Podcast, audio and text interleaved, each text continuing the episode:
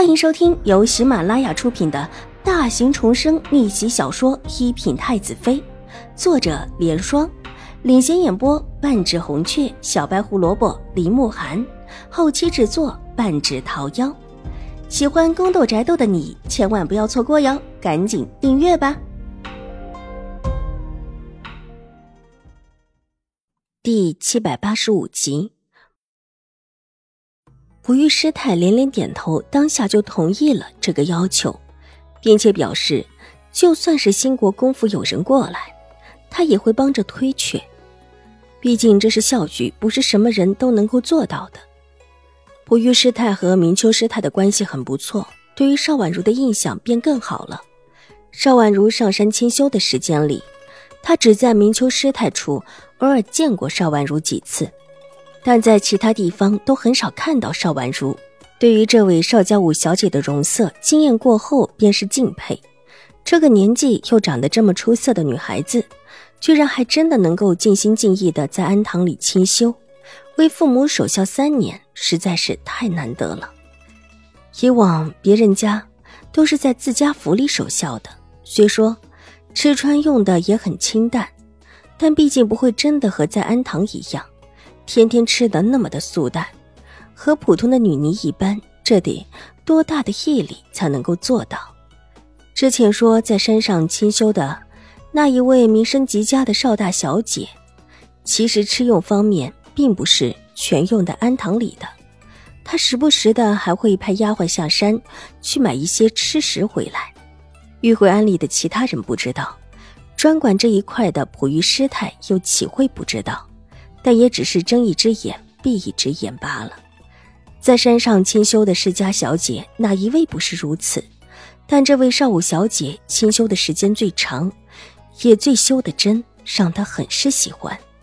玉洁向普玉师太禀报过后，便带着衣裳转身下山去了，说是瑞安大长公主吩咐她回去禀报一下自家小姐在山上的情形。瑞安大长公主担心外孙女。时不时的就会让玉洁取悦下山，玉慧安的人都知道。出门的时候，和一个女尼匆匆的交身而过。女尼看到玉洁，似乎想停下来说些什么，玉洁向她笑了一笑之后，挥了挥手便离开了。看得出来挺急的，女尼也就不再着急上前，转身向溥仪师太去禀报了。邵大小姐。要回来。胡玉师太听了女尼的禀报，一脸的诧异。邵大小姐是这个意思，说是邵武小姐的生日要到了，她想给邵武小姐过个生日，而后在山上住一段时间，把之前在府里画的一些画卷，让普善师太品评一下，可能要在山上住一段时间，还是她自己的院子就是。院子是自己的院子。进士当然也是自己的进士了，这原本不是什么问题。说起来，邵婉如当初就是借的，可是问题是，方才玉洁说了，邵婉如现在已经关闭禁室，不愿意任何人打扰，这所谓的生日当然不可能过了。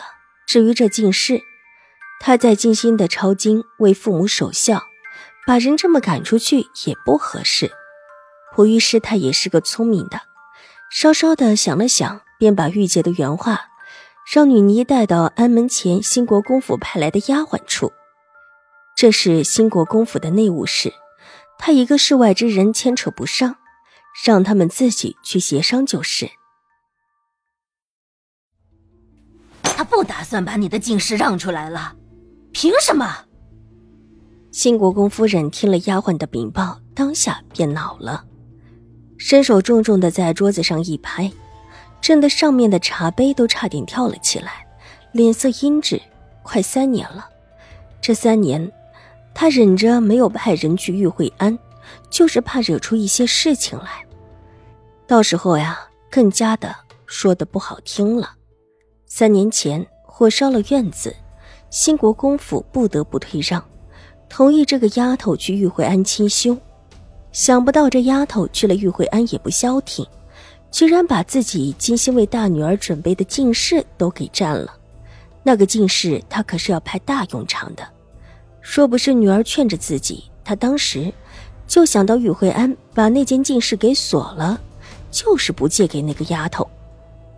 母亲真是太天真了。和他相比，邵颜如很平静，平静的几乎不起一丝的波澜，觉得自己的母亲实在是可笑。若那个小丫头这么的好对付，当初也就不会有认亲之后直接往玉慧安为父母守孝的事情了。这事情对于整个兴国公府来说，都不是一件很名誉的事情。许多人到现在还在传说，整个兴国公府的人都不喜欢这位自己亲认回来的少武小姐，没把少武小姐当成至亲骨肉来对待。说新国公府的人薄情寡义的倒是不少，还有人说新国公府的太夫人和夫人都不是好的，挤兑那少武小姐不得不离开新国公府，守在安堂里清清静静的为父母守孝。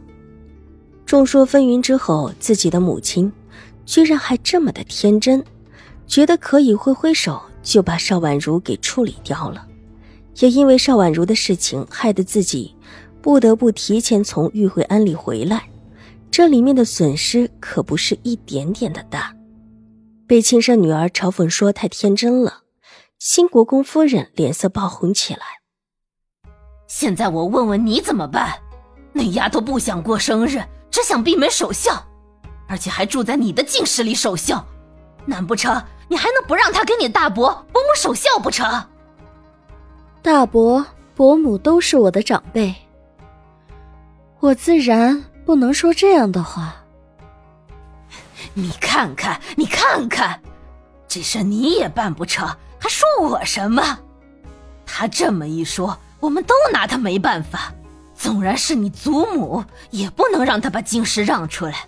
你想怎么拿回自己的京师？新国公夫人气愤道。我们没办法，不代表别人没办法。邵颜如抬了抬脸，她真是看不上自己的亲娘。虽然说新国公夫人的位置外面看起来挺风光的，但是其实上连个父亲的心都拢不住，真的是特别的没用。明明有祖母的支持，又有自己和哥哥一对儿女，却偏偏吃那些个干醋。